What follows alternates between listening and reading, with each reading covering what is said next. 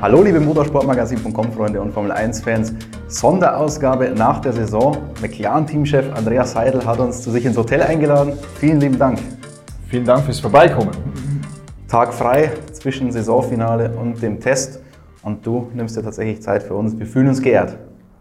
Ja, nein, ist ja immer eine besondere Freude, äh, mit dir zusammen äh, ein Interview zu machen. Und ich glaube, es ist einfach eine gute Gelegenheit, jetzt heute an dem Montag einen äh, Saisonrückblick mit dir zu machen und gleichzeitig wahrscheinlich auch schon einen Ausblick äh, bezüglich dem Test morgen und dann auch äh, in Richtung nächste Saison.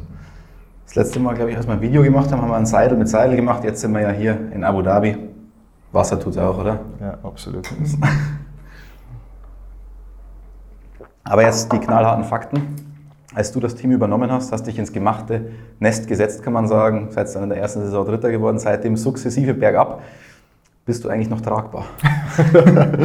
ja, ich glaube, äh, wenn wir uns jetzt anschauen, was wir die letzten vier Jahre ähm, zusammen als Team erreicht haben bei McLaren, äh, bin ich zufrieden. Äh, das Wichtigste für mich ist, dass grundsätzlich wir uns in die richtige Richtung bewegen als Team und ich glaube, auch wenn jetzt sagen wir, die finale Platzierung in der Konstrukteursmeisterschaft ja, uns nicht ganz zufriedenstellt in diesem Jahr, war es trotzdem wieder eine wichtige Saison für uns, weil wir, glaube ich, in vielen Bereichen des Teams wieder einen Schritt nach vorne gemacht haben, was in Verbindung mit all den Projekten, äh, die am Laufen sind, vor allem auf der Infrastrukturseite im Team, Voraussetzung ist, um äh, in zwei, drei Jahren hoffentlich wieder äh, regelmäßig um Rennsiege dann auch mitkämpfen zu können.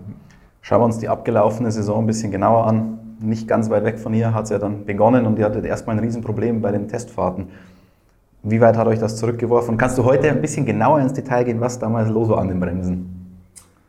Ähm, bezüglich dem, dem detaillierten Problem, äh, glaube ich, äh, es ist besser, wenn, wenn du da den James Key, unseren technischen Direktor, fragst, äh, der da viel mehr im Detail äh, steckt. Aber ich glaube insgesamt, wenn wir jetzt eben auf die, auf die, auf die Saison zurückschauen, gab es zwei große Herausforderungen äh, für uns. Und äh, ganz klar, ähm, der Saisonstart, den wir einfach nicht richtig hinbekommen haben, aufgrund der Problematik mit den Bremsen an der Vorderachse in Bahrain.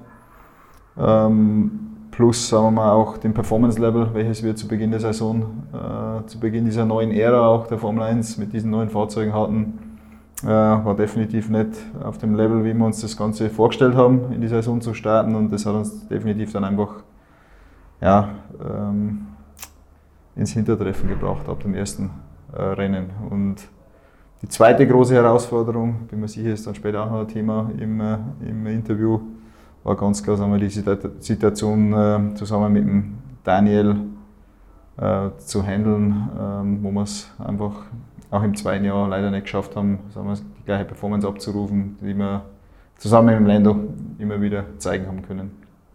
Als dann die Bremsprobleme mal gelöst waren, hat ja nicht so lange gedauert, wie es sich jetzt vielleicht angehört hat, aber ähm, dann kam die Performance langsam, aber sie kam nie zu einem Level, wo man sagt, man war konstant, zumindest vor Alpine, man war konstant vierte Kraft, sondern es war immer so ein bisschen auf und ab. Performance-technisch, ich glaube, wenn Alpine das noch ein bisschen besser ausgeführt hätte über die Saison hinweg, wäre man auch deutlicher wahrscheinlich hinter Alpine gelandet.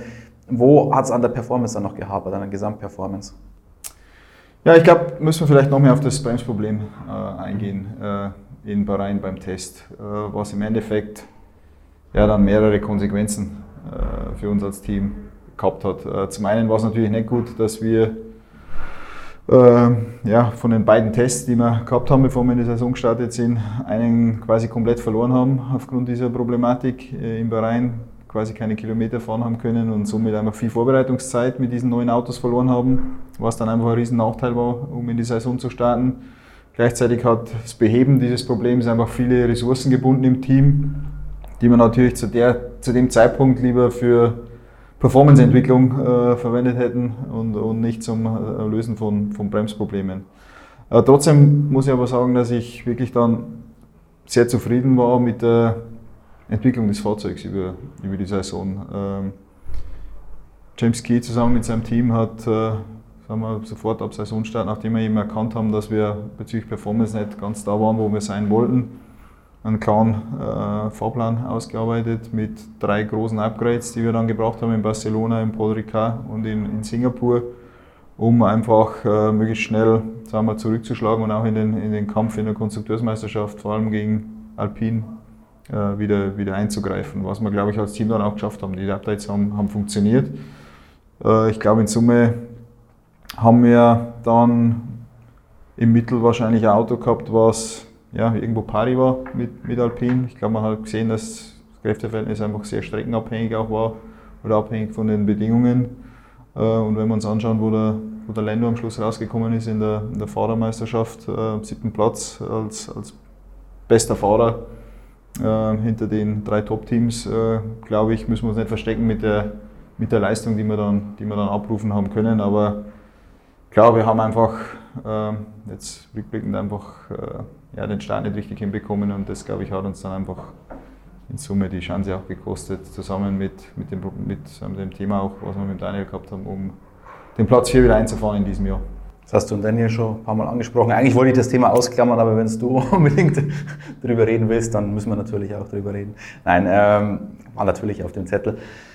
Wieso hat das nicht funktioniert? Daniel hatte ja eigentlich eine ganz gute Historie in der Formel 1, hat auch dann bei Renault ganz gut funktioniert. Wieso bei McLaren nicht? Äh, ganz ehrlich, ich glaube, wir haben nie den, den einen Punkt finden können, der am Schluss es einfach nicht ermöglicht hat, dass wir mit dem Daniel zusammen die gleiche Performance ab, abrufen haben können, wie, wie wir es mit dem, dem Lando regelmäßig machen haben können. Äh, in Summe, glaube ich, äh, sind wir da beide in der Verantwortung, sowohl Daniel als auch wir als, als Team, auch ich als, als Teamchef. Äh, am Schluss ist es so, für einen Fahrer in der Formel 1 zu performen auf der Strecke, ähm, ja, braucht es einfach ein Gesamtpaket, was, was funktioniert. Ein, ein Fahrer, der sich komplett wohlfühlt äh, im Auto. Und am Schluss haben wir das einfach nicht hinbekommen. Äh, vor allem dann in, im Qualifying, wenn es darum gegangen ist, dass er äh, Daniel das Auto am absoluten Limit äh, bewegen hat müssen, hat er sich nie 100% äh, ja, wohl, wohlgefühlt im Auto. Und äh, deswegen haben dann die, die letzten Zehntel auch immer, immer gefehlt. Und wenn du natürlich mit ähm, einem schlechten Qualifying-Ergebnis äh, dann ins Rennen gehst äh, und ja, außerhalb der Top 10 startest, ist einfach sehr, sehr schwierig in diesem engen Kampf, in dem wir uns befunden haben, mit, mit einigen anderen Teams, äh, dort dann sagen wir, sich wieder zurückzukämpfen in die Punkte. Und äh, in Summe haben wir einfach, ja, müssen wir einfach feststellen, dass wir es gemeinsam nicht geschafft haben, was natürlich sehr, sehr schade ist. Äh, Daniel ist zu uns gekommen als Fahrer, der gezeigt hat bei anderen Teams mit anderen Autos, dass er absoluter Topfahrer ist hier in dem Paddock ist ein super Typ natürlich auch und äh, ja, war schmerzhaft, äh, einfach dann auch am Schluss festzustellen, dass es leider nicht funktioniert hat. Du sagst am Schluss festzustellen, dass es nicht funktioniert hat. Ab wann habt ihr es so festgestellt, dass man gesagt hat, okay, wir müssen uns nach Alternativen umsehen? Weil eigentlich hätte er ja noch Vertrag gehabt für nächstes Jahr. Ja, klar, es ist natürlich ein Prozess, der über mehrere Monate geht. Äh, für mich war das Wichtigste einfach immer einen offenen und ehrlichen Austausch mit dem Daniel auch zu haben bezüglich, äh, wo wir stehen ähm, in wir, unserer Zusammenarbeit und auch bezüglich unserer, unserer Zukunft. Ähm, das haben wir, glaube ich, ja, über weite Strecken der Saison ähm, so, so gehandhabt. Und dann haben wir im Endeffekt äh, zur Sommerpause hin leider die Entscheidung treffen müssen, dass es einfach für beide Seiten besser ist, wenn wir uns Ende Saison trennen. Dann hast du ein bisschen deine alten Porsche-Kontakte reaktiviert, denn der Manager von Oscar Piastri ist ja Mark Webber, den kennst du noch ganz gut aus der gemeinsamen LMP1-Zeit. Wie ist der Kontakt genau zustande gekommen, kann man das sagen? Ähm, gut, grundsätzlich ist es so, dass äh, meine Verantwortung natürlich auch ist, als Renn, also als Teamchef hier bei McLaren, ähm, ja, immer Augen und Ohren offen zu halten bezüglich möglicher nächster Fahrer. Äh, fürs Team und sagen wir, einen guten Überblick zu haben, wie die Vertragssituation der unterschiedlichen Fahrer im, im hier aussieht oder bei den Nachwuchsfahrern. Und so bin ich auch schon, sagen wir mal, über, über längere Zeit mit Marc einfach in Kontakt gewesen und auch mit, mit dem Oscar, ähm, um auszuloten, ob es irgendwann vielleicht, äh, wenn wir wieder mal ein freies Cockpit haben, eine Möglichkeit gibt einer Zusammenarbeit. Und als dann eben klar war, dass wir äh, getrennte Wege gehen wollen mit Daniel Ende Saison, ähm, ja, haben wir uns zusammengesetzt. Äh, auf Oskars Seite war das Interesse da für uns zu fahren. Wir wollten ihn haben, weil er, glaube ich, gezeigt hat ähm, in der Formel 3 und der Formel 2, dass er ein sehr spezielles Talent ist. Ähm, weil er sagen wir, auch in den Gesprächen, die ich mit ihm geführt habe, gezeigt hat, dass er, glaube ich, ein, ein super Typ ist, der gut zu uns passt äh, ins Team. Dann haben wir einen Vertrag gemacht und dann war er bei uns. Ihr wart die einzigen, die einen Vertrag gemacht haben mit ihm, zumindest dann für 2023. Siehst du das Risiko, einen Rookie da reinzusetzen? Ähm, ganz ehrlich, ich sehe das Risiko nicht. Deswegen haben wir uns auch dafür entschieden, dass wir, dass wir den Oscar an, an Bord holen. Weil, wie ich vorher schon gesagt habe, ich glaube eben mit dem, was er gezeigt hat in den, in den Nachwuchsserien äh, bezüglich seinem fahrerischen Talent, äh, so wie er, als, äh, wie er auch ist als, als Typ, als Persönlichkeit, glaube ich, hat er alles, was es benötigt, um einen erfolgreichen Start in der Formel 1 hinzulegen. Ich glaube, wir sind auch ein Team, was gezeigt hat in der Vergangenheit, wenn wir uns auch die äh, sagen wir jetzt die, die letzten Jahre vom Lando anschauen, äh, welches ein, ein, gutes Umfeld bieten kann für, ein, für einen Rookie in der Formel 1. Und von daher ja, freue ich mich jetzt einfach, dass wir mit ihm loslegen können und äh, bin überzeugt davon, dass wir mit ihm zusammen mit dem Lando äh, sehr starke Fahrerpaarung haben in den nächsten Jahren. Ist der Lando vielleicht so ein bisschen untergegangen, wie sensationell er eigentlich gefahren ist in der abgelaufenen Saison, weil sich viel dann auf das zweite Cockpit fokussiert hat? Ja, ob es untergegangen ist, kann ich beurteilen. Äh, bei uns im Team ist es zumindest nicht untergegangen. Äh, wir wissen genau, was wir am, am Länder haben und auch wenn jetzt sagen wir, die Top-Ergebnisse in dem Jahr nicht da waren, weil er einfach das Auto nicht gehabt hat dafür, äh, hat er, glaube ich, nochmal einen Schritt gemacht in dem Jahr im Vergleich zum letzten Jahr.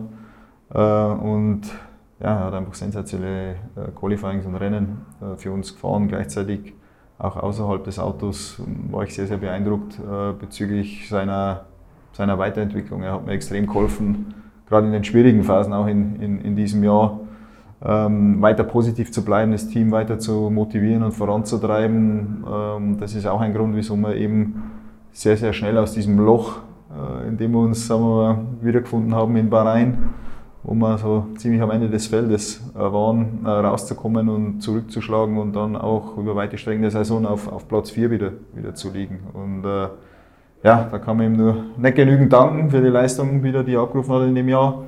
Gleichzeitig ist es einfach äh, sehr, sehr positiv zu wissen, dass er nach wie vor jetzt erst vier Jahre in der Formel 1 ist, dass von ihm noch mehr kommen wird in der Zukunft. Es ist super zu wissen, dass er noch einige Jahre bei uns ist. Ähm, und von daher glaube ich, äh, ja, können wir noch, werden wir noch viele äh, ja, gute Zeiten mit ihm erleben bei uns. Ja, der vor der Saison direkt noch seinen Vertrag verlängert. Musstest du ihn nach dem Start ein bisschen beruhigen? Oder? Nein, ich glaube, äh, das Wichtigste für den Lando ist, dass er, dass er ganz klar sieht, wo die Reise hingeht. Und das war auch der Grund, wieso er sich so lange äh, äh, ja, zu uns committed hat, weil er eben an die, an die Reise glaubt, in der wir uns befinden. Er weiß genau, dass es keine Abkürzung auch gibt auf der Reise. Äh, er weiß genau, dass es eben noch äh, dauert, bis wir vor allem unsere Infrastrukturprojekte abgeschlossen haben. Ähm, hauptsächlich den Windkanal, den Fahrsimulator, aber auch die, all die Updates, die wir machen in der, in der Fabrik zu Hause auf der Produktionsseite. Ähm, was gleichzeitig aber sagen wir, auch sehr, sehr positiv ist, weil er weiß, dass wir in spätestens einem Jahr sagen wir, komplett auf Augenhöhe sind mit den Top-Teams in der, in der Formel 1 bezüglich Infrastruktur. Äh, er sieht auch, wie wir uns kontinuierlich als Team auch weiterentwickeln auf der organisatorischen Seite. Er sieht auch, dass wir weiter noch Leute mit an Bord äh, holen, um einfach noch besser zu werden in der, in der Zukunft. Und er glaubt daran, das glaube ich motiviert ihn und er ist auch bewusst, wie wichtig seine Führungsrolle in all den, diesen Themen ist, um am Schluss äh, ein Team zu haben und ein Fahrzeug, mit dem er hoffentlich dann auch um Siege kämpfen kann. Dann schauen wir noch kurz in die Zukunft. Du hast gesagt, in einem Jahr zumindest Infrastruktur auf dem Niveau der Top-Teams. Heißt aber, Autoentwicklung hinkt ja der Infrastruktur immer ein bisschen hinterher. Was ist das Ziel für 2023? Muss es sein, Alpin schlagen und die Top 3 kann man wahrscheinlich eh noch nicht richtig angreifen? Ähm, gut, grundsätzlich sind wir, sind wir Sportler, Wettbewerber und äh, wir wollen natürlich bestmöglichen Job machen und wollen unsere Gegner schlagen. Gleichzeitig, glaube ich, muss man einfach immer auch realistisch sein. Ähm, und von daher erwarte ich, dass wir grundsätzlich uns wieder in einem ähnlichen Kampf befinden werden im nächsten Jahr wie auch in, in diesem Jahr. Ähm, und das Wichtigste ist für mich äh, wieder, dass wir einfach auch im nächsten Jahr wieder gute Schritte nach vorne machen in allen Bereichen äh, des Teams, so wie wir es auch in dem Jahr machen haben können, um dann, wenn wirklich alles am Start ist, wenn wir noch ein bisschen mehr Zeit haben als auch äh, als Team, dass wir dann wirklich in der Lage sind, um den, den Anschluss an die Top-Teams äh, zu finden in der, der Zukunft. Und für mich ist einfach wichtig, selbst wenn ich jetzt auf diese Saison zurückschaue, dass es eben äh, Beispiele auch, auch gibt, die auch, auch sichtbar sind nach außen, die sichtbar sind im, im Team, dass wir eben in, in, in Bereichen wie zum Beispiel den Pitstop in dem, in dem Jahr in der Lage waren, äh, mit den Besten in diesem Sport äh, schon mitzuhalten. Und äh, das sind einfach sagen wir, gute Beispiele auch für das ganze Team oder sind eine gute Bestätigung, dass es einfach auch nicht, nicht unmöglich ist, mit den Top-Teams auch in der Zukunft sagen wir, wieder mitzuhalten oder mitzukämpfen. Ähm, wenn wir uns einfach auf uns selbst konzentrieren, sicherstellen, dass wir uns in allen Bereichen verbessern.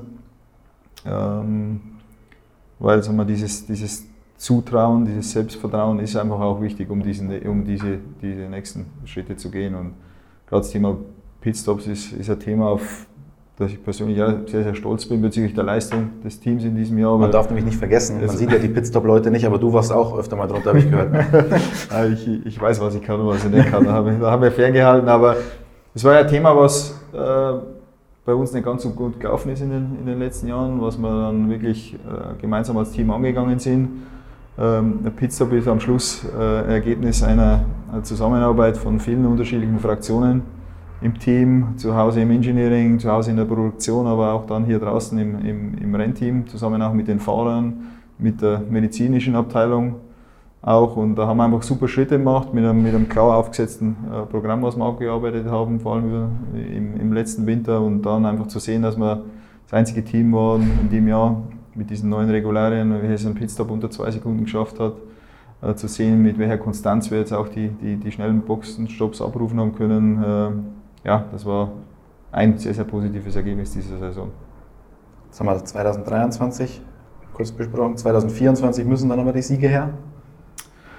Ähm, 2024 äh, ist eben dann sagen wir, das erste Jahr, ähm, bei dem wir für die Fahrzeugentwicklung teilweise schon die neue Infrastruktur nutzen können. Das heißt, ich erwarte schon, dass wir dann näher ranrücken können an die, an die Top-Teams, ähm, wenn es dann ums Thema regelmäßige Siege äh, geht, glaube ich, muss man realistisch sein. Das erreichen wir dann hoffentlich in 25, wenn wir wirklich dann in der Lage sind, die komplette Fahrzeugentwicklung des 25er Autos äh, mit der neuen Infrastruktur äh, durchzuführen.